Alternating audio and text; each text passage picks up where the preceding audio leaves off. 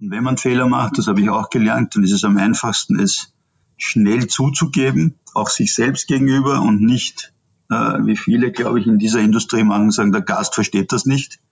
Äh, besonders manchmal dekorierte Köche machen das. Der, der hat keine Ahnung vom Essen, was urteilt der?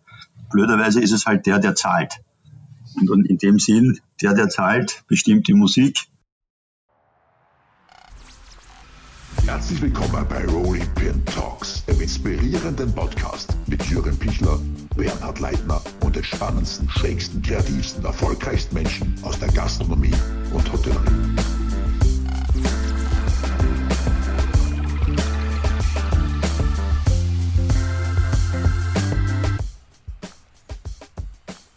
Herzlich willkommen zu den Rolling Pin Talks.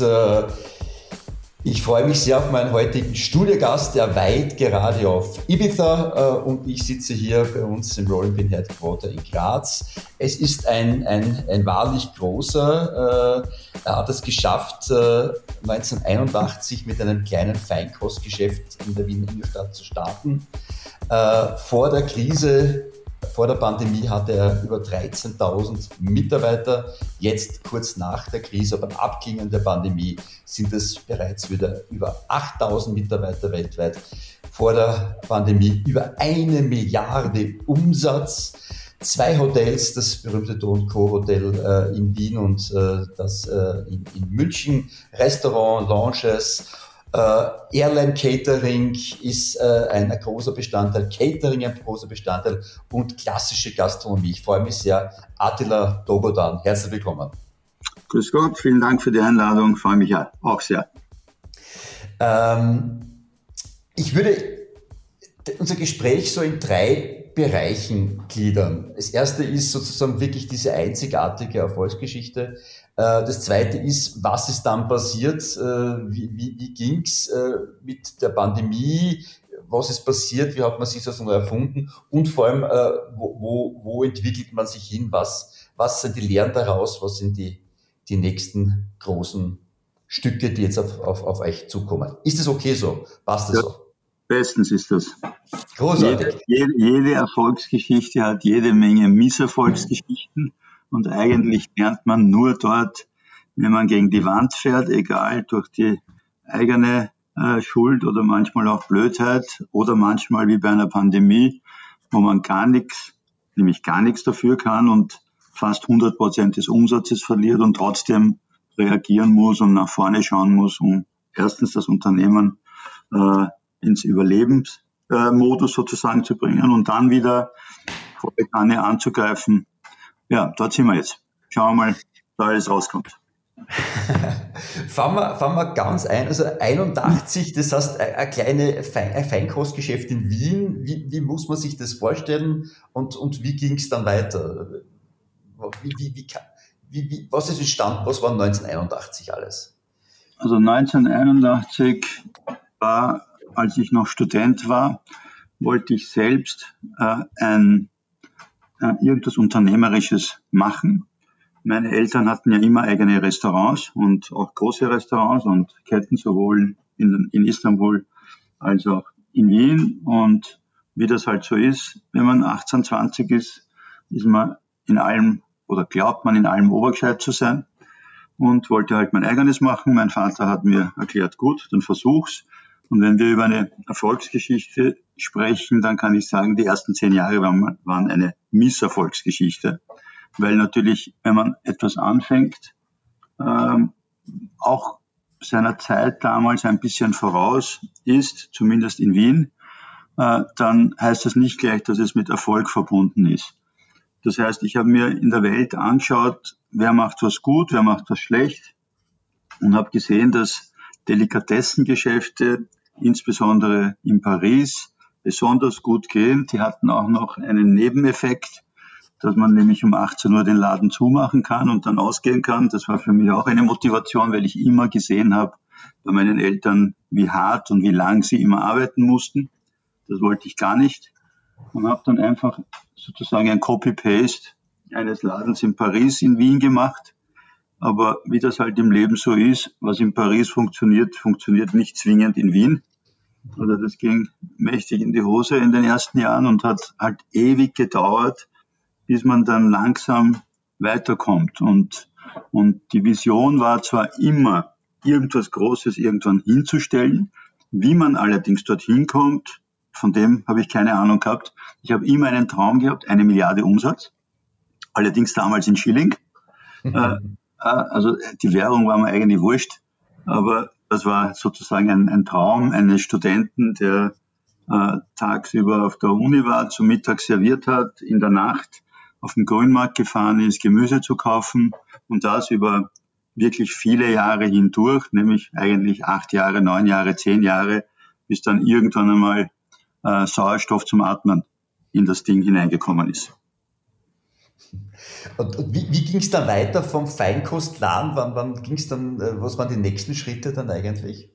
Ja, der, der, der Feinkostladen wurde dann zu einem kleinen Restaurant. Ich habe gemerkt, dass man nur mit Feinkost, äh, außer zu Weihnachten, Ostern und zu besonderen Anlässen übers Jahr zu wenig umsetzt. Äh, das erfahrt man aber am eigenen Leib erst. Das kann man nicht immer im Konzept sozusagen voraussehen. Dann habe ich irgendwann einmal ein paar Tische in den Laden hineingestellt. Auf einmal sind die Menschen gekommen zu einem Mittagessen. Äh, und ich hatte das Glück, dass die, die gekommen sind, eine unglaubliche Mundpropaganda gemacht haben. Und dann sind halt immer mehr, immer mehr gekommen. In dieser Phase konnte ich mir aber nicht einmal Tische und Stühle leisten, sondern habe sie mir von den Restaurants meiner Eltern ausgeborgt, wovon ein Teil, nämlich die Hummerbahn, nur ein Abendrestaurant war. Im Übrigen musste ich dafür Miete zahlen. Äh, weil natürlich eine Abnützung war. Also äh, ich wurde, wurde vom, von meinen Eltern, besonders von meinem Vater, unter Anführungszeichen hart angegriffen, allerdings im Sinne einer besten Schulung und einer, einer realitätsnahen Schulung. Und aus dem heraus ist dann, als dann ein paar Menschen da waren, hat dann irgendeiner gesagt, können Sie auch nach Hause liefern. Dann haben wir halt für fünf Leute, zehn Leute, 20 Leute, die 20 wurden dann 200. Und irgendwann kamen dann irgendwelche Autokonzerne und dann waren irgendwelche Präsentationen mit 2000. Und so hat das äh, immer eins nach dem anderen Schritt genommen. Man kann ja sowas schwer planen. Deswegen finde ich das immer originell, wenn irgendeiner sagt, machen Sie mir einen gescheiten Businessplan. Ein gescheiter Businessplan hängt davon ab, äh, wie gescheit die Kunden sind, äh, hier etwas zu kaufen. Das heißt, das ist nicht so alles mir nichts, dir nichts einfach zu planen. Und so haben wir uns jedes Mal hingehandelt von, von einem zum nächsten. Es ist vergleichbar mit einem Tennisspieler. Man kann nicht in der ersten Runde ans Finale denken, sondern muss an die erste Runde denken, dann an die zweite, dann an die dritte. Man kann zwar träumen von einem Finale, aber zu glauben, dass man durchgeht, ist ein Irrtum. Und dazwischen passieren halt viele, viele Rückschläge, egal ob man, ob man etwas nicht so hinkriegt und liefern kann, äh, als, als, als wie man es sich vorgenommen hat oder es gut macht und dabei einen Haufen Geld versenkt. Man muss halt am Ende des Tages, glaube ich, wissen, wofür man steht. Ich glaube an, an drei Punkte dabei. Das eine ist Qualität, das, ein, das zweite ist Geschwindigkeit, das dritte ist Preis. Und man kann nicht alle drei gleich perfekt machen. Ich habe mich entschieden für Qualität, ohne Wenn und Aber, was nicht heißt, dass man nicht geschwind genug sein muss oder äh, nicht im Preis wettbewerbsfähig. Aber wenn es darum geht, gehe ich einen Kompromiss in der Qualität oder im Preis oder in der Geschwindigkeit ein, dann ist es niemals die Qualität, was nicht heißt, dass wir keine Fehler machen. Ja, wir sind genauso gescheit oder blöd wie jeder andere, sind auch Menschen und, und machen natürlich unendlich viele Fehler. Und wenn man Fehler macht, das habe ich auch gelernt, dann ist es am einfachsten, es schnell zuzugeben, auch sich selbst gegenüber und nicht, äh, wie viele, glaube ich, in dieser Industrie machen, sagen, der Gast versteht das nicht. Äh, besonders manchmal dekorierte Köche machen das. Der hat keine Ahnung vom Essen, was urteilt der? Blöderweise ist es halt der, der zahlt. Und in dem Sinn, der, der zahlt, bestimmt die Musik. Äh, ich habe mir dieses Ego relativ schnell abgewöhnt, weil ich gemerkt habe, das hat überhaupt keinen Sinn. Und insofern, glaube ich, hören wir sehr dem Markt, den Menschen, den Kunden zu. Und wenn wir merken, dass wir einen Blödsinn machen oder es nicht so ankommt, wie wir dachten, dann muss man das schnell akzeptieren und einfach den Kurs ändern. Und das ist sozusagen im Groben äh, einmal die Grundphilosophie. Ja, da gehört viel Selbstreflexion dazu und auch die Härte, sich einzugestehen, äh, dass man am falschen Weg war. Und viele, viele behalten dieses alte System leider Gottes bei. So drum. Frage, gibt es dieses, dieses alte, äh, das erste Restaurant, gibt es das eigentlich noch oder äh, was ist da drinnen? das ist, in der, das ist in der Malerstraße, Akademiestraße, äh, wo wir jetzt unsere Firmenzentrale haben, äh, wo wir auch schon angefangen haben, in dem Bereich wieder ein neues Gastro-Konzept zu machen, eigentlich wieder dorthin wollen, wo wir angefangen haben. Don Co war ja als Grundidee eben ein Delikatessenladen, wo man gutes Essen, was man in einem Restaurant bekommt, auch zu Hause oder bei einer Veranstaltung macht. Also das ist ja die Grundidee, wo wir herkommen. Wir wollten ja nie Restaurants in dem Sinn machen und von Fliegerei, das war überhaupt nirgends äh, sozusagen äh, irgendwie nur annähernd in einer Idee drinnen. Und dort wollen wir zurück. Alles, was wir jetzt sozusagen in der, in der Krise wieder neu begonnen haben, sei es jetzt Sushi Delivery, sei es Lesechef, was ja nichts anderes ist als ein ehemaliges Do Co Konzept, nämlich einfach Restaurantspeisen, die wir gelernt haben, egal ob es bei einer Veranstaltung ist oder in einem Flugzeug, einfach zuzubereiten mit den besten Zutaten und, und einfach keine Handelsware ist im klassischen Sinn, also Supermarktware ist, sondern mit, mit dem Hirn eines Restaurants beginnend. Das ist der Teil, wo wir jetzt immer mehr zum Endkunden wollen, weil wir ja außer in den Restaurants, Hotels, Cafés einen großen Teil unseres Geschäftes im Veranstaltungs- und in der Fliegerei haben. Und dort sind es halt Großkunden, die einkaufen. Und man sieht an, an dieser Pandemie, die in dem Ausmaß ja in keinem unserer Risikoreports als Aktiengesellschaft irgendwo nur annähernd reflektiert war, nämlich dass alle Länder, nämlich alle 20 oder mehr als 20, gleichzeitig mit gesamtem Geschäft kollabieren.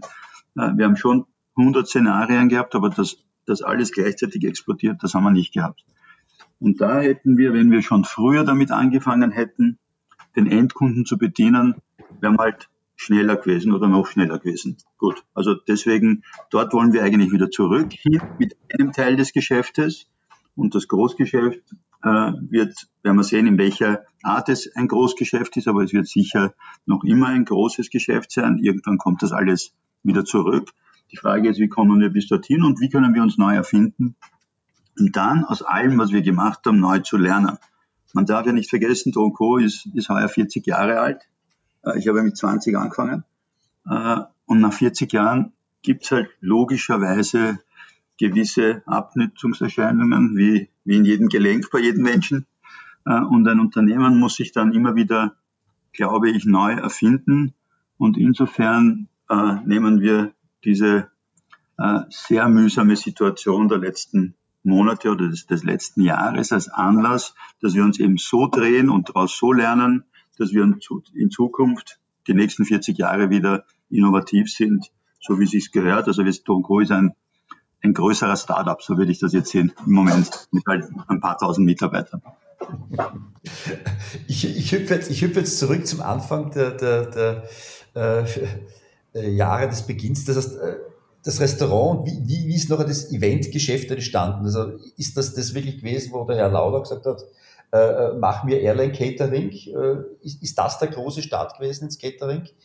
Na, eigentlich war es, dass der, der, die erste äh, Skalierung war übers Eventgeschäft, wo halt irgendeiner gekommen ist und hat gesagt, kann ich in meiner Kanzlei ein Fest für 50 Leute haben, dann kam die nächste Werbeagentur, hat gesagt 350 Leute, dann, dann haben alle gesagt, oh, das ist ja anders als, als sonst am Markt.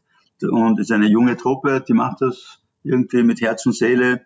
Und denn so ist es eben gewachsen. Und dann kam irgendwann äh, äh, Niki Lauder äh, und, und hat gesagt, kann ich eigentlich dieses Essen, was man hier isst, auch in einem Flugzeug haben? Und in einer, wenn man in der Dienstleistung arbeitet, ist die beste Antwort ja und die schlechteste nein. Also habe ich gesagt ja, ohne zu wissen, wovon ich überhaupt rede außer dass ich äh, mir gedacht habe, der Laden sperrt um 18 Uhr zu. Man lernt auf Uni äh, beste Auslastung der Ressourcen. Von 18 bis 6 Uhr ist nichts. Also kann ich in der Nacht Airline-Catering machen. Zahle die gleiche Miete und das Ganze war im ersten Bezirk.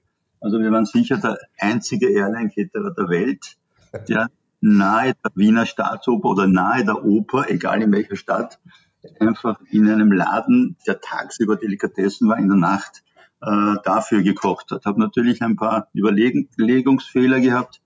Der eine war, dass es keinen Koch gibt, der äh, in der Nacht sozusagen gerne arbeitet. Den gibt's einmal nicht. Dann, aber es war natürlich damals so, die Lauda hatte zwei Flugzeuge, zwei. Ähm, und mit zwei Flugzeugen äh, kann man halt einfacher anfangen als mit 20 oder 200.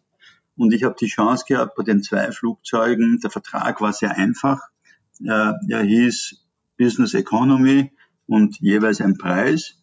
Und äh, Niki Lauda hat dann gesagt, äh, es ist sehr einfach, wenn 90 oder mehr Prozent meiner Kunden sehr zufrieden oder zufrieden sind, hast du weiter einen Vertrag, wenn nicht, bist du gefeuert. Also kann man nicht viel falsch verstehen.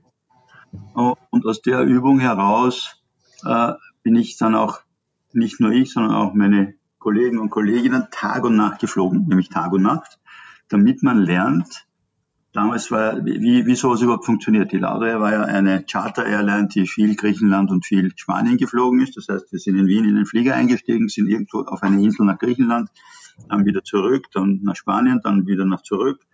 Und so lernt man in einem Flugzeug, warum es eigentlich nicht gehen sollte, auch ein warmes Wecker zu machen, auch ein Wiener Schnitzel zu machen, äh, mit den technischen Möglichkeiten und Öfen, die es dort gibt.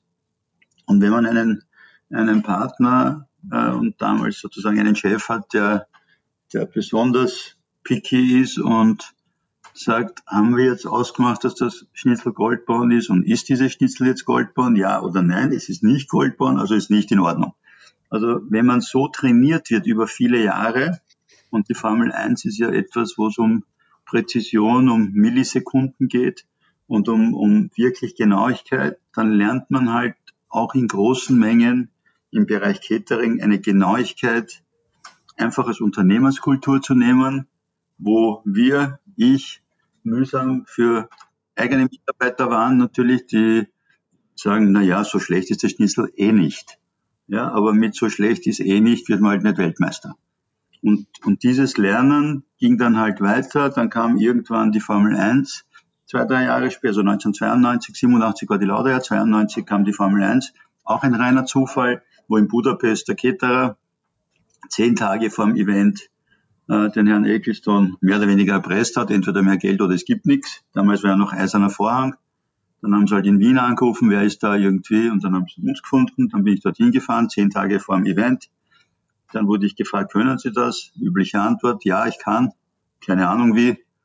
Dann bin ich dort kurz in einen Supermarkt gegangen und dann so, jetzt schau mal, was die für eine Rohware haben. Und da waren Tomaten und Paprika, Tomaten und Paprika, Tomaten und Paprika. Sonst gar nichts.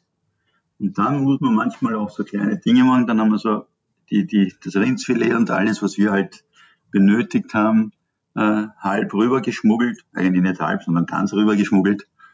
Und mit dem versucht, etwas Gutes zu tun. Das wurde zum besten Rennen der Saison gewählt und aus dem ist dann das nächste Rennen und das übernächste Rennen entstanden. Das heißt, man glaubt, ich glaube, in dieser Industrie ist man gut beraten, einen Gast immer zufriedenzustellen und wenn nicht sein, sein Herz zu gewinnen und nicht blöd herumzudiskutieren, wer jetzt Recht und Unrecht hat. Das ist keine Industrie, äh, wo, wo, wo, wo das sinnvoll ist. Auch wenn man Recht hat und der Kunde der Meinung ist, dass man nicht Recht hat, hat man Unrecht. So einfach ist die Übung. Und das haben wir mit solchen Partnern, egal ob es jetzt Lauda ist, Ecclestone ist, ein, ein John Tiriak mit Tennisturnieren damals dann irgendwann nachgefolgt, sind lauter Präzisionsmenschen, Weltmeister ihres Fachs.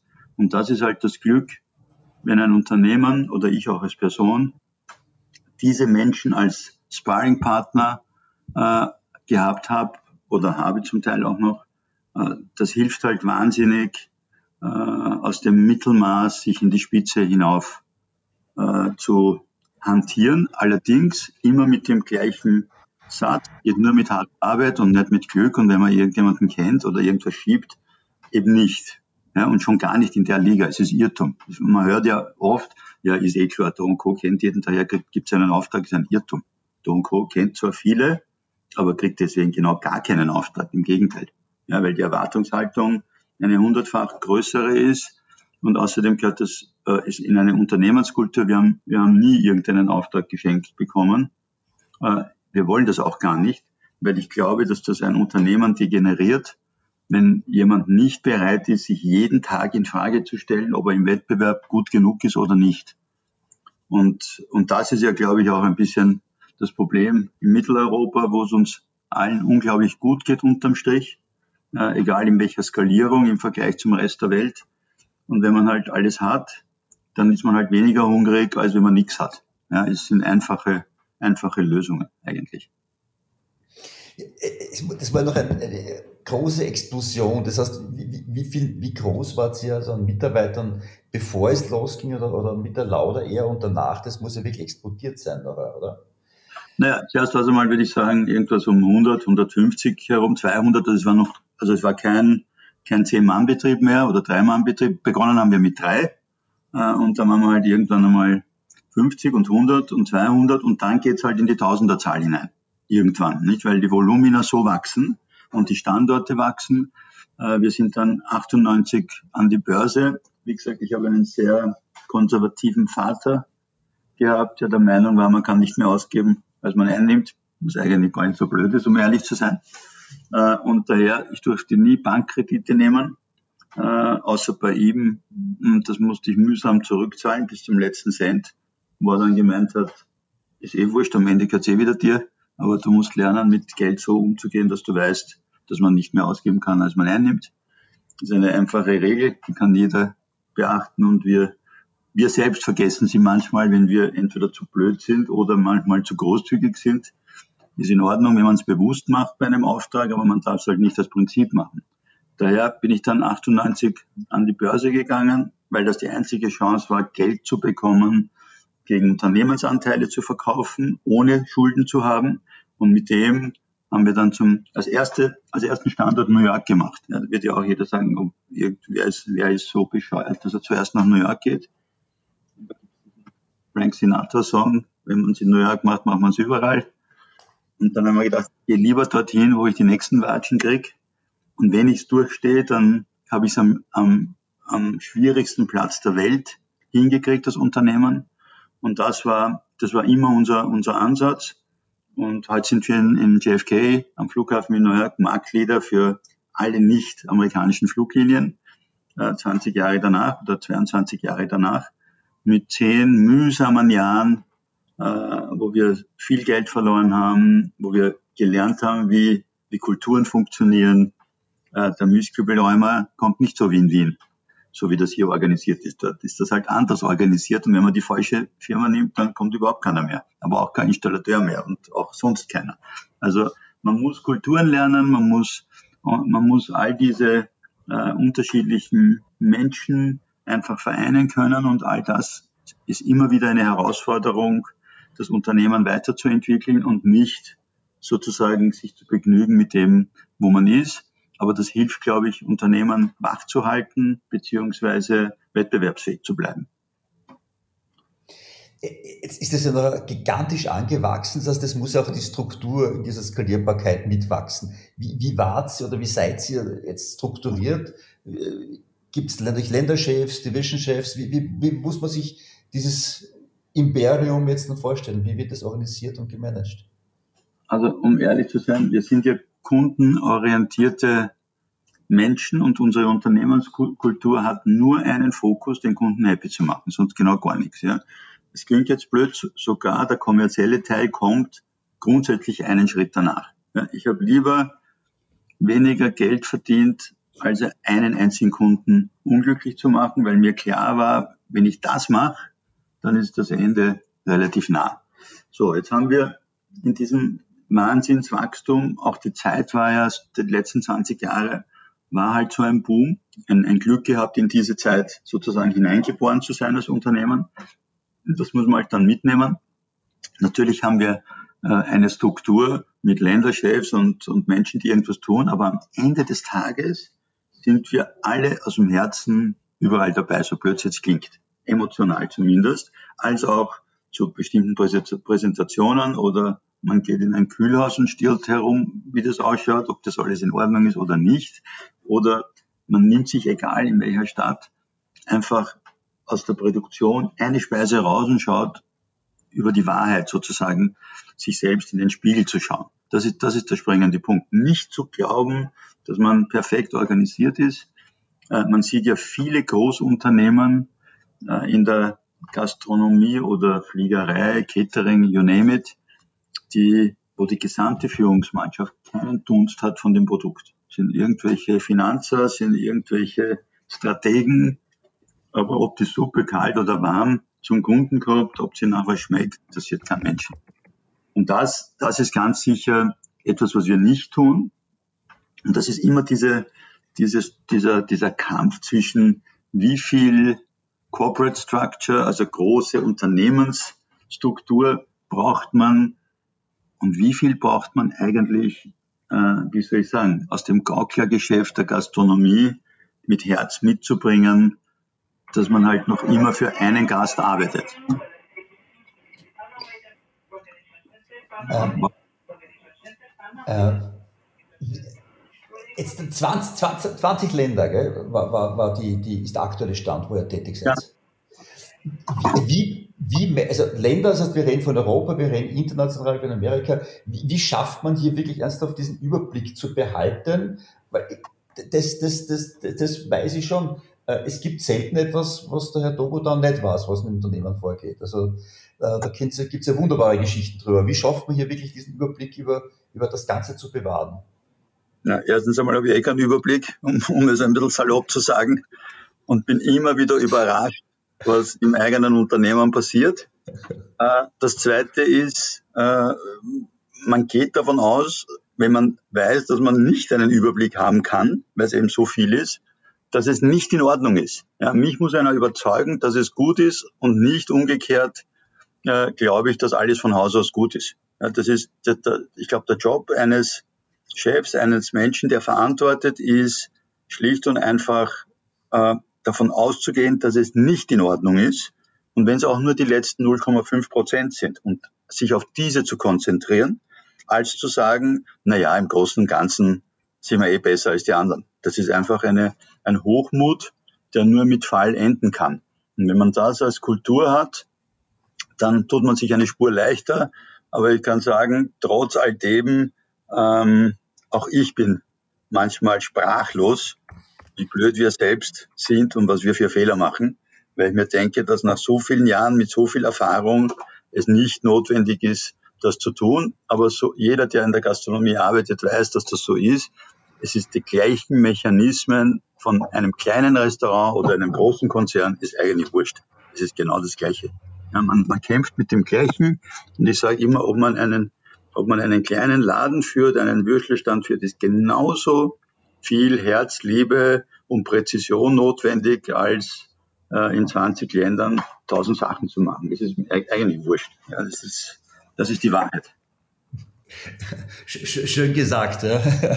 Äh, jetzt kam nachher, ich weiß nicht, wann war der Moment, wo ihr begriffen habt, dass jetzt dann diese Covid äh, keine, keine, keine, keine, keine Grippe ist, wo man drüber lächelt. Ich habe am Anfang das noch im Februar abgetan, so im Mai, wo, ist es eine Grippe, was, was soll das? Also wir haben es wirklich am Freitag, den 13. März, erst richtig begriffen, dass wir ein Riesenthema haben. Wann war bei euch der Moment, wo ihr gemerkt habt, so jetzt, jetzt Also, um, um, um ganz ehrlich zu sein, am 13. März haben wir schon alle Entscheidungen getroffen weltweit. Äh, und zwar warum? Nicht, weil wir so obergescheit sind, sondern es war klar, in diesen zwei, drei Monaten zu Jahresende kam ja schon raus, in China ist irgendwas, ist es was, ist es nichts. Und dann kamen die ersten Worte Epidemie, Pandemie. Und dann habe ich mir erlaubt, in Google Pandemie hineinzugeben und dann kam spanische Grippe. Und das ist das einzige sozusagen, wo ich mich dann sofort äh, hinfokussiert habe. Warum? Ich glaube, die Geschichte ist das beste Lehrbuch für die Zukunft. Das heißt, Pandemie, spanische Grippe, zwei Jahre in einer Zeit, 1918 oder wann immer das war, in einer Zeit, wo keine Reisen noch waren in dem Ausmaß wie heute. Das heißt, man kann einen Virus nicht kreuz und quer verschleppen oder konnte man damals nicht, hat, obwohl es eine lokale Geschichte war, zwei Jahre gedauert damit war für mich als irgendein Anhaltspunkt, weil irgendwo musst du dich ja anhalten, Und da tue ich mich lieber an etwas anhalten, was länger dauert, als zu glauben, das ist in zwei Monaten vorbei. Und dann haben wir nichts anderes gemacht, als was ist, wenn im schlechtesten Fall es zwei Jahre dauert, vielleicht auch länger, aber auf jeden Fall zwei Jahre. Was machen wir dann? Nämlich, wenn wir alles verlieren, was wir haben. Und dann haben wir relativ simpel. Hallo? Ja, ich höre schon, ich höre schon doch. Ich höre ja. Dann, ja. haben wir, dann haben wir relativ simpel gesehen, äh, dass, äh, dass man eine einfache Rechnung macht, nämlich wie viel Geld habe ich und wie viel verbrenne ich pro Monat. Und wenn man das dividiert, dann hat man die Lebensdauer eines Unternehmers. Und wenn man das mit, wenn man das mit 13.000 Menschen mit Null Umsatz machen will, das geht sich einfach nicht aus. So, dann wäre jeder und auch Do und Co. schlicht und einfach nicht mehr lebensfähig gewesen. Das, deswegen haben wir am 13. März, ja, das ist ein Stichtag für uns, weltweit entschieden, uns sofort runter zu skalieren. Einfach so zu verkleinern, dass wir durch, wenn es eine lange Pandemie ist, was anzunehmen war, durchsegeln und auch zwei Jahre durchhalten können. Diese Entscheidung haben wir getroffen mit dem Risiko, dass wir falsch liegen. Ja, dann hätten wir halt einen Fehler gemacht, einen riesigen. Okay. Aber ich dachte, in einer Krisenzeit, das ist wie auf einer Intensivstation, musst du einfach den Patienten stabilisieren und kannst keine Schönheitsoperationen machen. Das heißt, dieses Stabilisieren finanziell war wichtiger als alles andere. Wir sind eigentlich sozusagen in einen Winterschlaf hineingegangen. Und das war Gott sei Dank die richtige Entscheidung, weil ohne dem wird heute Don Co. Äh, mit der Möglichkeit, jetzt sich wieder neu zu definieren, einfach nicht mehr geben. Jetzt war sie wirklich, ihr wart die Ersten, die gesagt haben, so harter Cut, wir entlassen Leute, großes mediales Echo, um Gottes Willen, wie unsozial, aber es war le lebensnotwendig letztendlich, ja, und das ging ja nicht. Äh, jetzt, äh, wie viel, habt ihr nicht international 20 Länder, wie, wie sind andere Länder noch damit umgegangen? Also da hat, zum Teil gibt es halt keine Kurzarbeit äh, in, in gewissen Ländern. Äh, wie, wie, wie seid ihr da mit den Ländern vorangeschritten? Na, zuerst einmal, alle Länder haben ja das gleiche Schicksal gehabt. Ja, das heißt, äh, es ist ja nicht so, dass man sagt, in, in, in Amerika oder in Asien ist weniger und in Europa ist mehr oder umgekehrt, sondern alle haben nichts gehabt. Das heißt, wir, wir mussten je nach Möglichkeit und Einschätzung auch des Geschäftsfeldes agieren, dass die Fliegerei nicht mehr gleich so zurückkommt, wenn der Virus durch am, meisten durch Reisen äh, weiter verbreitet wird, war, war uns allen klar. Ja, nona, muss ich sagen, ja, dass man nicht fliegen kann von einem Land zum anderen, weil ja auch klar war, dass die Länder unterschiedliche äh, Viruslasten sozusagen gehabt haben. Die einen haben extreme Ansteckung gehabt, die anderen haben weniger und immer mehr hat man ja gesehen, dass die Flieger auf einmal am Boden gestanden sind. Und dass diese Sache sich nicht erholt, war klar. Ja, hingegen in einem Restaurant ist die Wahrscheinlichkeit, dass es wieder zurückkommt, relativ hoch. In einem Demel, der damals 90 Prozent oder 95 Prozent seines Umsatzes mit ausländischen Gästen, insbesondere aus Asien gemacht hat, dass der nicht zurückkommen kann, war klar genauso wie Fliegerei. Das geht einfach nicht. Und so war es in allen Ländern. Und in manchen Ländern haben wir Kurzarbeitsunterstützung bekommen, wie Österreich, Deutschland, England. In Amerika zum Beispiel gab es in der Form es nicht, aber rasche Staatshilfen, die anders definiert waren, nämlich man kriegt Geld zum Überleben und wenn man es in zukünftige Arbeitsplätze und Löhne wieder investiert, dann braucht man einen guten oder großen Teil davon nicht zurückzahlen. Also ohne diese, ohne diese Möglichkeiten hätte sowieso keiner am Markt irgendwo überlebt. Aber wir haben nicht 5000 Menschen sozusagen nur reduziert, sondern wir haben 8000 gerettet. Das ist umgekehrt. Es gibt ja kein Unternehmen auf der Welt, das freiwillig äh, einfach Menschen äh, reduziert. Das ist ja unser einziges Kapital. Äh, aber es war leider in dieser Phase keine andere Möglichkeit, um überhaupt zu überleben, weil sonst wären die anderen 8000 auch noch äh, ohne Job gewesen. Das heißt, in Amerika als Unternehmer hast du Finanzierung, einen Kredit vom Staat erhalten, unbürokratisch und der ist dir geblieben, wenn du investiert hast. Ist, ist das richtig? Oder wie, wie muss man ganz, das konkret vorstellen? Ganz genau. Erstens einmal, erstens einmal war eine Affengeschwindigkeit, wie rasch man das Geld gekriegt hat, weil in einer, ich finde, das Wichtigste ist ja, dass man äh, rasch auf der Intensivstation Hilfe kriegt. Ja, da, da kannst du nicht im Vorzimmer warten, bis irgendein Antrag irgend, von irgendwem bearbeitet wird. Und die Amerikaner, äh, wie sie halt sind, sind in der Krise immer schneller als die anderen, zumindest ist das unsere Erfahrung, auch im Vergleich mit vielen Ländern, und geben dir das Geld einmal per se, damit du überlebst. Aber als, ähm, als Darlehen sozusagen in, in offiziell einmal.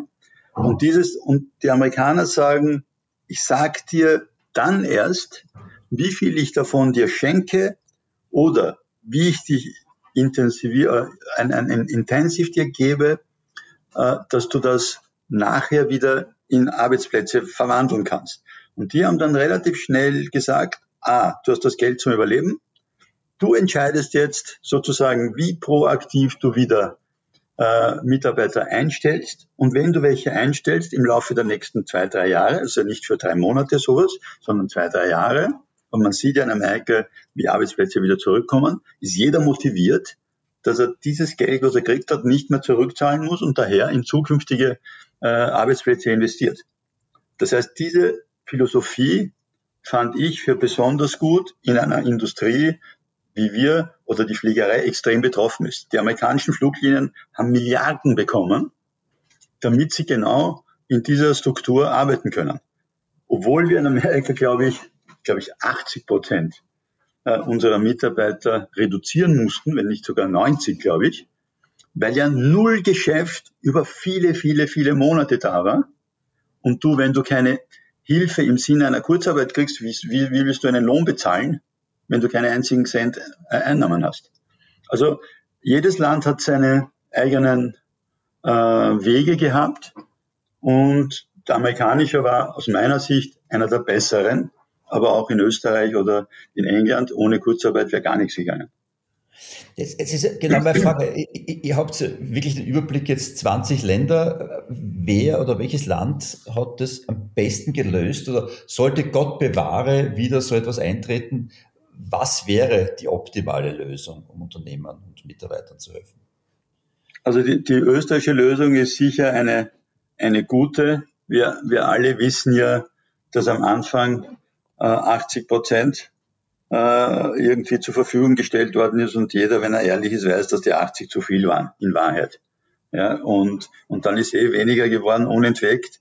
Also es gibt ja, man kann, ist ja nicht so schwer zum Ausrechnen, wie viel ist Wareneinsatz, wie viel ist Personalkosten, wie viel sind äh, andere Gemeinkosten, Mieten und so weiter. Und wenn man, wenn man den Laden zu hat, dann gibt es keinen Wareneinsatz. Wenn man die Mitarbeiter äh, vom Staat bezahlt bekommt, die Frage ist halt nur wie viel, dann ist dieser Kostenblock auch weg. Und zumindest, wenn man vor der Pandemie halbwegs gesund war, dann kann man nach der Pandemie auch gesund sein. Das ist, glaube ich, schon etwas, was Österreich oder auch Deutschland und England sehr wohl in unterschiedlichen Graduierungen gut gemacht hat. Ich fand in Amerika äh, dieses nach Vordenken im Sinne von, ich gebe dir Geld und wenn du das, oder ein Darlehen, und wenn du das investierst in zukünftige Arbeitsplätze, brauchst du mir einen großen Teil davon nicht zurückzahlen, als besonders sinnvoll. Weil natürlich, was macht man dann? Man denkt darüber nach, welches andere neue Geschäft kann ich tun, damit ich dieses Geld ja nicht zurückzahle, weil mir ja in Wahrheit für ein Jahr oder zwei, je nach Größe, was passiert, schon die Personalkosten für ein zukünftiges Geschäft vom Staat bezahlt wurden. Das ist sehr smart und gescheit von einem Staat, weil ansonsten muss er Arbeitslose zahlen, so intensiviert er äh, die Unternehmen, dass sie was tun, nämlich ein Unternehmen führen und etwas unternehmen. Ja, das ist bei uns halt noch nicht ganz so, aber ich würde mich jetzt nicht beschweren über, über das, wie äh, Österreich die Pandemie für die Unternehmen und für die Menschen gelöst hat. Was waren die Länder, äh, was überhaupt nicht geklappt hat, wenn man sagt, Gott sei Dank, dass, dass das dort bald vorbei ist? Die schlechtest gemessen. Ja, also so, so gar nichts war nirgends, weil ja sozusagen das Grundprinzip äh, überall äh, gleich ist. Ja, in England ist es ein bisschen äh, mehr wettbewerbsfähiger, zwangsläufig, äh, wenn man halt im Monat nur 450 Pfund kriegt als Arbeitslose, dann müssen die Menschen halt schneller eine Arbeit annehmen äh, als, als woanders. Zum Beispiel in, in, in Amerika ist es limitiert bis, bis zum Herbst, wo irgendwelche Zuschüsse für die Mitarbeiter kommen. Und dann äh, müssen sie selber schauen, welchen Job sie finden. Ähm, ich glaube, so richtiges Desaster ist nirgends. Auch in der Türkei gab es Kurzarbeit.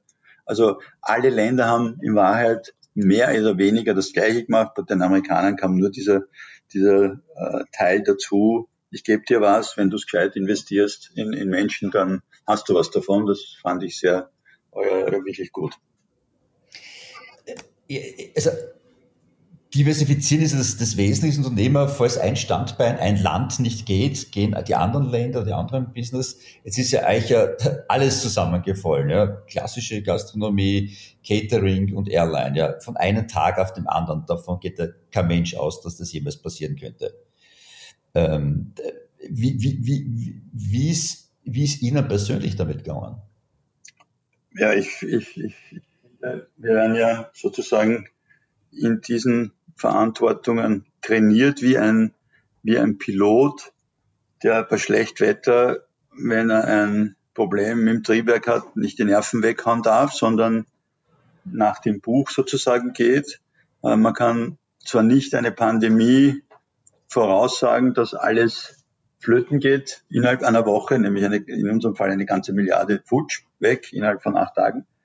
Äh, es hat ja überhaupt keinen Sinn, äh, die Nerven wegzuschmeißen, weil dann bist du sowieso hin und weg. Also äh, wir, wir haben, wir sind, glaube ich, gut trainiert mit Krisensituationen, um ehrlich zu sein, auch über in der Vergangenheit viele Fehler gemacht haben, habend und äh, viel gelernt haben, sind wir, sind wir dann, wenn es eng wird, glaube ich, besonders gut als Team. Und, und das, das, hat, das ist uns hier natürlich äh, hat uns hier geholfen und, und hat uns genützt. Man kann nicht äh, die Flinte ins Korn werfen, aufgeben oder sonst was. Wir haben, wir haben viele nervöse Mitarbeiter und Mitarbeiterinnen gehabt, die, die dann wirklich auch mental überfordert sind. Na, wie jetzt und was passiert jetzt und was passiert überhaupt? Überleben wir es überhaupt? Überlebt die Welt überhaupt? Ja, äh, das, weiß, das sind ja lauter Fragen, die eh kein Mensch beantworten kann. Gleich einmal ad hoc. Und das Einzige, glaube ich, was man tun muss, ist nach dem Buch vorgehen, nämlich Intensivstation, Blutdruck, äh, ein Röntgen machen, ein Ultraschall machen, äh, schauen, den Blutbefund und zuerst einmal stabilisieren. Und dieses Stabilisieren einerseits auf der Finanzseite, andererseits äh, in der operationellen Seite und dann schauen, wie es weitergeht. Dann kann man ja eben, man fliegt dann auf Sicht äh, und, und irgendwann einmal kriegt man ein Gefühl, was richtig und was falsch ist und macht auch Fehler natürlich dazwischen. Aber eins ist klar, wenn du zu viel Geld in so einer Phase ausgibst und nur beschränktes Geld zur Verfügung hast, dann hast du halt ein Problem. Und das wollten wir nicht haben. Also für uns war so Freitag der 13. nie vergessen, alle zusammengeholt und so, okay, das ist das Problem, wir wissen nicht wie lange, aber, ja. Und das erste ist Liquidität, äh, äh, Kosten nach unten und, und versuchen sich neu zu erfinden und dann fliegt man halt mit Effekt auf Sicht probiert vieles und, und äh, alles gelingt nicht, aber von vielen, also ich sage mal, in diesen zwölf Monaten so, ich immer viel in meinem Leben gearbeitet, aber, aber äh, ich habe noch nie so viel gearbeitet, so wenig in meinem Leben verdient, nämlich nichts. Äh, äh, war eine spannende Zeit, ja. Äh, ja. Aber jetzt kommen wir schon zum Neuerfinden, das heißt, so, so schließt sich wieder der Kreis, das heißt, jetzt dann äh, kommt der Don Co. bei vielen Bereichen, wie anfangs erwähnt, wieder zurück. Äh, Lazy Shave ist ein Thema, also dieses, dieses Home Delivery. Was habt ihr in dieser Zeit, wie habt ihr euch neu erfunden und, und was wird davon bleiben? Naja, erstens einmal das Wichtigste oder die größte Lerngeschichte für uns war, nicht nur auf große Kunden sich zu fokussieren, sondern äh, einfach auf Einzelkunden. Das Risiko sozusagen auf viele zu verteilen. Ja, weil das ist das, das einzige was du tun kannst, wenn du große Fluglinien hast, dann hast du gleich einmal tausende Essen, aber sie gehen eben auf, an einen Kunden. Und das ist gefährlich, wenn dann ganze Systeme durch eine Pandemie zum Beispiel kollabieren. Äh, und deswegen haben wir gesagt, okay, wir wollen mehr in Restaurants, wir wollen mehr in Handel, wir wollen mehr äh, mit Lazy Chef, was ja nichts anderes ist als der Tongut Delikatessenladen von 1981, wo Sie, wenn Sie äh, Fußball schauen wollen oder einfach nur was Kleines essen wollen oder auch viel essen wollen, Gäste einladen wollen, in einer unkomplizierten Art sich das kommen lassen können oder sie selbst abholen. Auch haben wir für die Zukunft einen Gedanken, äh, dass wir auch andere Gastronomiebetriebe, insbesondere in Regionen äh, wie äh, wo, wo, es um Winter- oder Sommertourismus, also wo es um Saisonalität geht, äh, Dinge liefern zu können oder Produkte liefern zu können, weil wir natürlich in, in, in zentralen Produktionen erstens viel schneller, aber auch äh, in unterschiedlichen authentischen Küchen eine viel größere Auswahl liefern können. Also auch das ist bei uns ein Gedanke, äh, weil, weil, weil man ja, ich glaube, das, das hört ja jeder, das größte Problem jetzt ist überhaupt Menschen zu finden, die in dieser Industrie überhaupt noch arbeiten wollen. Äh, wir sind ein Fremdenverkehrsland, aber nicht nur Österreich, sondern andere Länder haben das gleiche Problem. Und wenn man diese Mitarbeiter und Mitarbeiterinnen nicht findet, was machst du dann als, als Betrieb? Und wir haben natürlich gelernt, einmal über unsere eigene Restaurants, wie ein Restaurant funktioniert, aber auch über große Veranstaltungen und in der Fliegerei, wie man Komponenten so zusammensetzen kann, dass man ein frisches Essen ohne Konservierungsmittel, ohne Zusatzstoffe einem Dritten zur Verfügung stellt, der das schnell abbrät oder in den Ofen hineintut und eine perfekte Speisekarte machen kann. Also wir denken komplett aus der Box raus und sagen, was sind die Stärken, die wir haben, was sind, was sind Produkte, wir einmal dem Einzelkunden, aber auch vielleicht in Zukunft äh, in der Gastronomie, die nicht im unmittelbaren Wettbewerb mit uns steht. Ich sage jetzt alle, die in Tirol, Kärnten oder in sonstigen Ferienregionen sind, aber auch in anderen Ländern, haben mit uns null Wettbewerb. Also ich würde nicht in Wien einem, einem Restaurant etwas von uns liefern, aber warum nicht woanders auch ein Chicken Curry oder etwas Indisches oder auch, keine Ahnung, äh, andere Dinge, die, die jeden Tag täglich frisch geliefert werden, äh, so wie Sie es als individueller Gast kaufen können, können das eigentlich irgendwann Gastronomiebetriebe auch. Ich glaube, dieses Problem Post-Pandemie, Menschen in dieser Industrie ist ein mega, mega Problem, was nicht so schnell gelöst wird. Also ich, ich glaube auch, also wir waren ja mit, mit Holland Beans, mit die, die Jobplattform und wir, haben ein Fachkräfteproblem gehabt und ich, ehrlich, wir, wir stützen auf einen Kollaps zu. Man sieht also, über 20 Prozent der Aktiven sind bereits aus der Branche raus und das ist ein, ein Desaster. Das Angebot wird mehr und darum jetzt auch meine Frage, ist das ein, ein österreichisches und deutsches, das kann ja so ein deutsches äh, Problem oder ist das internationaler Trend, dass der Tourismus, die Gastronomie und Hotellerie keine Mitarbeiter mehr findet, weil nichts nachkommt und sie völlig verabschieden? Also es ist einmal vor allem äh, ein, ein, Problem der wohlhabenden Länder und da gehört ja Österreich und Deutschland ganz vorne dazu.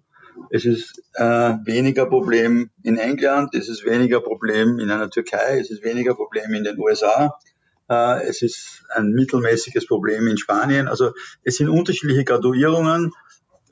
Wenn man mich fragt, sind, ist unsere Region besonders damit betroffen, besonders betroffen, muss ich ehrlich sagen weil ja auch die Industrie in ihrem Sozialprestige sehr gering ist und wie soll ich sagen, äh, Menschen Unglaubliches in dieser Industrie leisten, egal ob es im Service, in der Küche, im Backoffice ist, äh, ähm, ähm, kriegen das erstens einmal nicht so bezahlt, wie es gehört. Wir haben, wir haben jetzt zum Beispiel für, für die guten Positionen, egal in der Küche oder auch im Service, wo sozusagen ab der Oberkellner Level sozusagen haben wir manchmal manche Sachen schon verdoppelt im Lohn, im Gehalt. Ja, das ist einfach ganz logisch Angebot und Nachfrage. Das heißt, wenn es keiner machen will und nur mehr weniger Gute gibt, dann, dann, dann, dann muss das rauf. Und dann ist irgendwann einmal die Frage, das können wir vielleicht ein bisschen besser absorbieren. Erstens, weil wir in einem relativ hohen Preisniveau sozusagen arbeiten, was aber wahnsinnig schwierig ist in, in Regionen, äh, wo das Preisniveau geringer ist, weil man kann es an den Kunden einfach nicht weitergeben. Äh, und das wird, ein, das wird ein massives Problem in den nächsten Monaten, wenn nicht Jahren sogar. Also äh, das ist nicht einfach lösbar. Ich glaube, wir sind ja alle der Meinung, dass in Österreich das Preisniveau für Gastronomie jetzt sozusagen, was man konsumiert, sehr gering ist im Vergleich zu anderen Ländern. Es ist wirklich schwierig, hier Geld zu verdienen damit. Und in anderen Ländern zahlt man einfach mehr fürs Essen und fürs Trinken. Das ist so. Und auch meiner Ansicht nach in Österreich, die Menschen müssen sich daran gewöhnen, dass irgendwann einmal mehr zahlen müssen, damit A, die Menschen mehr verdienen können und überhaupt in dieser Industrie bleiben. Und ansonsten werden sie nichts zum Essen kriegen. Und man, man kann halt nicht um, um, um die paar Euro, die Menschen hier gewohnt sind zu bezahlen, eine, eine tolle Leistung machen, weil, weil man die Menschen dafür nicht mehr finden wird. Wir, wir haben erst vor einer Stunde haben wir äh, diskutiert, es gibt ja nach wie vor Betriebe, die natürlich äh, Stellen ausschreiben, laut Kollektivvertrag. Sehr Freunde, tut's das bitte nicht oder nehmen wir diese Inserate gar nicht an, weil ich weiß, der wird keine Bewerbung erhalten.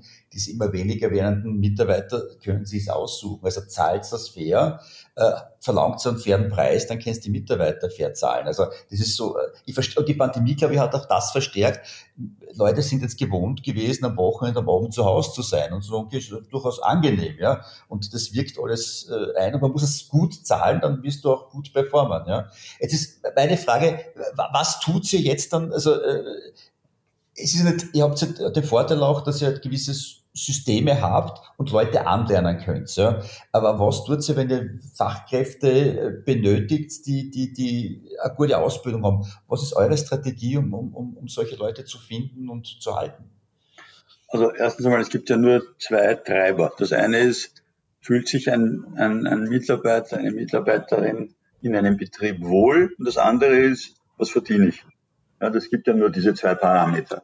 Und man muss einfach etwas tun, damit sich jemand wohlfühlt. Und gleichzeitig, wie vorhin gesagt, dieses Angebot und Nachfrage. Wenn weniger Leute, die gut sind, am Markt sind, dann geht einfach der Preis rauf. Das ist so. Ja, das ist bei, beim Rohstoffen, beim Erdöl und bei allem so. Äh, und genau dort sind wir. Und wir müssen als Industrie und wir als, als Betrieb, wir tun es jetzt schon. Also wir haben, wir haben vorher schon gut, gut, wirklich gut bezahlt. Und äh, Sie haben völlig recht, ja, dieses reine Kollektivdenken ist ja in sich äh, wirklich nicht besonders gescheit. Äh, außerdem ist es wahnsinnig schwierig, sozusagen eine Annonce so aufzugeben, dass, dass man herausfindet, wer was verdienen kann. Nicht, nicht jede theoretische gleiche Position bringt ja die Menschen sozusagen in Gleichheit. Das heißt, zwei, die sich als Oberkellner melden, ist einer ist gut und einer ist schlechter.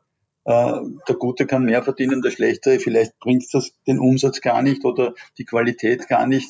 Das ist ja sowieso sehr diffizil. Das heißt, man muss ja irgendwo anfangen, muss, glaube ich, in den ersten zwei, drei Monaten dann sehen, wie einer performt und dann ihn sofort auch äh, das geben, was ihm zusteht. Das ist ganz, ist ganz einfach. Also für uns ganz klare Regel, wir müssen schauen, dass wir der beste Betrieb sind, wo Menschen arbeiten wollen und das zweite ist, die besten Löhne haben. Aus. Plus Ausbildung und internationale Chance äh, für jene, die das wollen, äh, auch wachsen zu können und etwas zu tun. Die Mischung natürlich in einem Restaurant zu arbeiten und gleichzeitig ein paar Mal zu einem Formel-1-Rennen zu fahren, zu einer Champions League zu fahren und ein Team zu sein, das ist, das ist was ganz, ganz äh, Besonderes, was, was Gott sei Dank nicht in, von unserer Sicht jeder anbieten kann.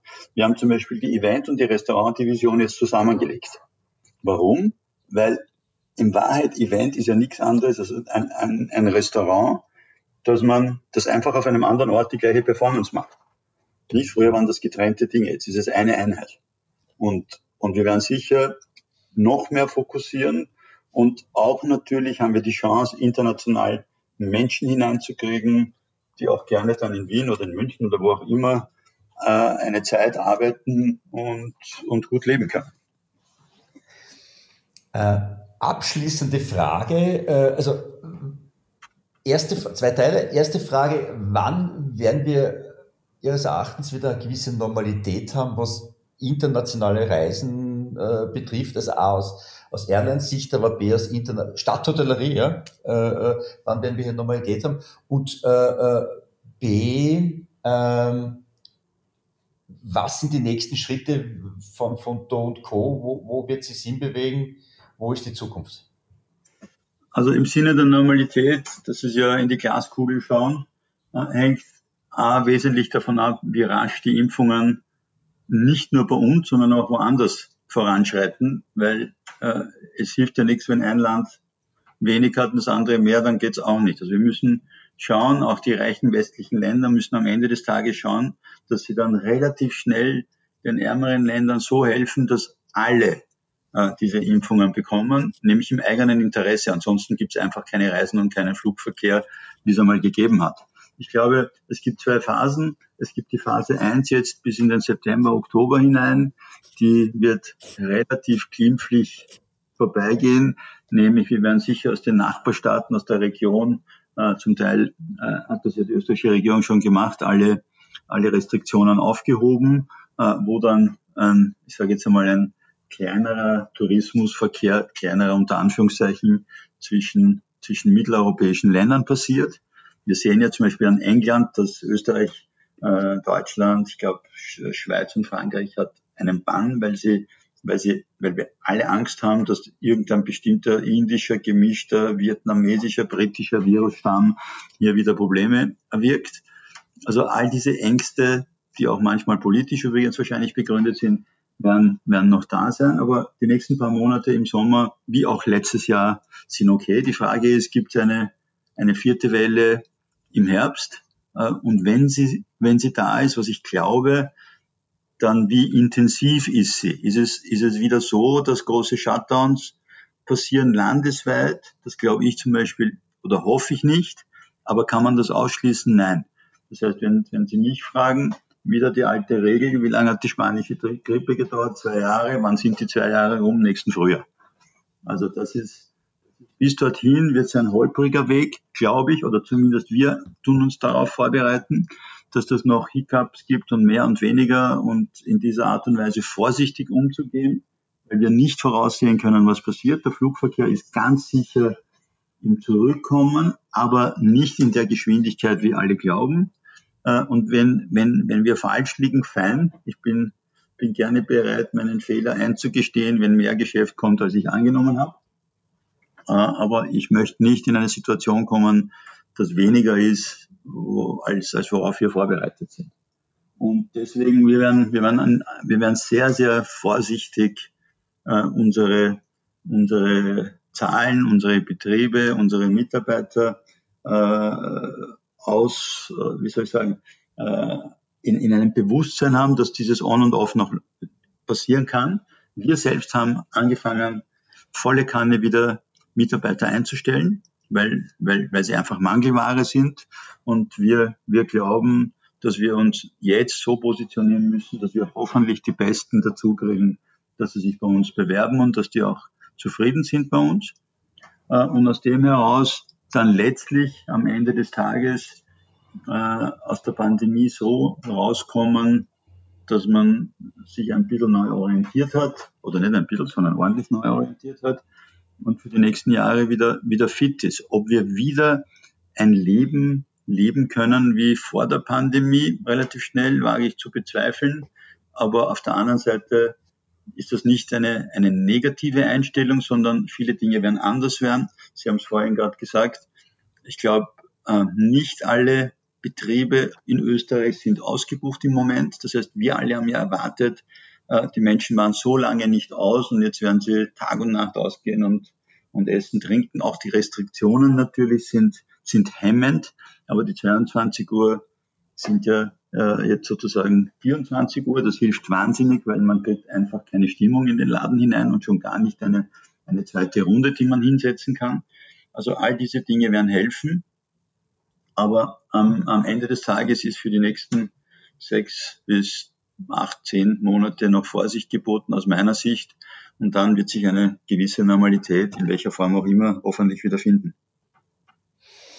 Bevor wir nun auf ganz persönlich gefragt kommen, äh, ein bisschen Eigenwerbung. Ähm, und zwar alle Jobs von Do Co. findet ihr auf unserer Jobplattform rollingpin.com oder rollingpin.com Jobs. Klickt euch rein. Ähm, glaube ich, gibt hier ganz, ganz spannende Möglichkeiten, international, national Karriere mach, zu machen bei Rolling Pin. Und wir würden uns sehr freuen, euch live wiederzusehen. Und zwar, ihr wisst ja, wir veranstalten unsere Rolling Pin Conventions. Einerseits in Deutschland und zwar am 10. und 11. Oktober in Berlin und nur 14 Tage später, 24. und 25. Oktober in Graz. Klickt euch rein, rollingpinconvention.com. Hier findet ihr alle Speaker und äh, also ich möchte jetzt nicht zu viel spoilern, aber äh, wir haben großartige Speaker wie Ferran Adria und wir sind sehr bemüht, auch Attila Dogodan natürlich live auf die Bühne zu bekommen. Also klickt euch rein, rollingpinconvention.com der früher Chef, als Chef Days bekannt und nun um verschiedene Welten äh, wie äh, die Chef Days, die Bar Days, Wine Days, Nuts Days, wo wir also mit Gastronomen sprechen, erweitert rollingpinconventions.com. Klickt euch rein, freue mich sehr. Abschließend äh, habe ich elf sehr persönliche Fragen an Sie. Ähm, ich stelle die Frage und Sie geben mir einfach eine kurze, knackige Antwort. Ja. Damit wir die Person Attila Togo dann noch ganz zum Schluss auch noch persönlich erleben können. Bereit? Natürlich. Was war äh, der Berufswunsch äh, des kleinen Attila als Kind? Pilot oder Botschafter, ganz sicher nicht Gastronomie. Welcher Mensch äh, hat Sie in Ihrer Karriere am meisten beeinflusst? Da gibt es unendlich viele, aber ganz vorn gehören dazu der Niki Lauda, der Bernie Ecclestone, ein Jon Tiriak, also sind lauter Menschen, die in ihrem Gebiet so gut waren, dass sie, dass sie immer für mich als, als Beispiel galten, auch äh, in die Riege der Weltmeister irgendwie raufzukommen als Motivation. Frage, äh, äh, was war der größte Fehler, den Sie jemals gemacht haben? Eigentlich keinen größten Fehler. Es gibt nur Fehler, die man, egal wie erfahren man ist, immer macht. Aus dem sofort zu lernen und zuzugeben, dass es ein Fehler war, damit der Fehler dazu dient, besser zu werden. Die vierte Frage. Welche Situation oder Möglichkeit hat Ihr Leben massiv verändert? Was war dieser, dieser Punkt? Und wenn ich da nicht gegangen wäre, dann wird es heute ganz anders ausschauen. Äh, gibt so eine Situation, hat es nie gegeben, um ehrlich zu sein, weil, weil, weil man von einer Sache in die andere hineingegangen ist. Das Wichtigste im Leben, glaube ich, ist, den Schweinehund zu überwinden und einfach nicht aufzugeben und an das zu glauben, woran man glauben will. Das ist das Wichtigste. Wenn Sie eine berühmte Persönlichkeit, egal lebendig oder tot, noch einmal treffen oder einmal treffen könnten, wer wäre das? Also wenn, wenn um ehrlich zu sein, ein, einer, den ich wirklich gerne treffen würde, ist Obama, der für mich ein unglaublicher Präsident war und, und gezeigt hat, äh, dass man, egal wo man herkommt, alles erreichen kann, wenn man eine ordentliche Bildung hat. Und Bildung ist für mich eines der Treiber. Mich faszinieren Menschen, die etwas wissen und die einfach ihrer Sache aus Überzeugung nachgehen und nicht wegen irgendwelchen kommerziellen Dingen. Was war Ihr liebstes Schulfach? Ich fürchte, ich hatte kein liebstes Schulfach. Schule war schrecklich, Uni war besser. Aber Schule, viel Freude in der Schule habe ich nicht gehabt. Äh, was macht Ihnen an Ihrem Job am meisten Spaß? Dass er nie perfekt ist und dass ich, dass ich einfach, äh, Gott sei Dank, immer wieder mich motivieren kann mit einem unglaublichen Team. Das muss man auch einmal dazu sagen. Das ist keine Geschichte, die man selbst machen kann. Don Co ist deswegen Don Co, weil die Menschen von Don Co Don Co ausmachen. Und für mich ist es eine Ehre, eine Freude, für mich zumindest, mit ihnen arbeiten zu können. Ob es für jeden Einzelnen immer bei jeder Situation ist, glaube ich nicht. Aber am Ende des Tages, äh, wenn man diese Verantwortung trägt, ist wichtig, dass einmal im Jahr alle sagen, er ist doch eigentlich ganz nett und nicht so schlimm. Schöner Satz. äh, niemals, niemals auf ein Bier gehen würden Sie mit? Gibt's nicht. Ich würde mit jedem auf ein Bier gehen. Wenn Sie noch einmal ein Restaurant besuchen könnten, nur einmal mehr, welches wäre das? Nicht mein eigenes, weil da würde ich mich nur ärgern über die Fehler.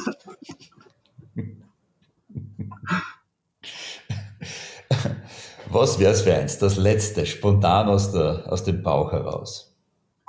Ich, ich, um ehrlich zu sein, ich habe kein, kein Lieblingsrestaurant, weil, weil ich weiß, wie schwer es ist, ein Restaurant oder ein Gasthaus oder ein Wirtshaus zu führen. Äh, ob Sie es glauben oder nicht, ich bin der einfachste Kunde der Welt, der nur kritisch im eigenen Laden ist und ansonsten froh ist, wenn er irgendwas halbwegs Normales zum Essen kriegt und seinen Frieden hat. Die, die vorletzte Frage. Was wäre die Henkersmahlzeit von Attila Dogodan? Was ist die Henkersmahlzeit? Hoffe ich, dass die einfach nicht stattfindet. Äh, aber wenn es, wenn es wirklich dazu käme, dann ist es ein Mohnwecker mit Salami. Letzte Frage. Wie soll sich die Menschheit an Attila Dogodan erinnern? Es wäre gut, wenn die Menschen sagen, der hat was Ordentliches gemacht. Mein Vater hat immer gesagt, du musst einen Fußabdruck hinterlassen, wo die nächste Generation darin gehen kann. Äh, ansonsten warst du nur Tourist auf diesem Planeten und ich hoffe, dass wir hier etwas hinbekommen haben, wo die nächste Generation auch daran Freude haben kann und gemeinsam sozusagen etwas erreichen kann, das für sie wiederum mit ihren Richtlinien sinnvoll ist. Wenn das passiert, dann würde ich mich auch posthum freuen. Äh, das ist, glaube ich, das Wichtigste, dass man nicht sinnlos auf diesem Planeten war. Herr Dogodan, danke. Das war eines der spannendsten Gespräche, die ich jemals führen durfte. Ich hoffe, wir das sehen uns bald. Das freut mich. Melden Sie sich, wenn Sie in Wien sind. Und äh, gehen wir auf einen Kaffee. Freue mich. Alles klar. Super. Vielen, Vielen Dank. Dank. Danke vielmals. Wiedersehen.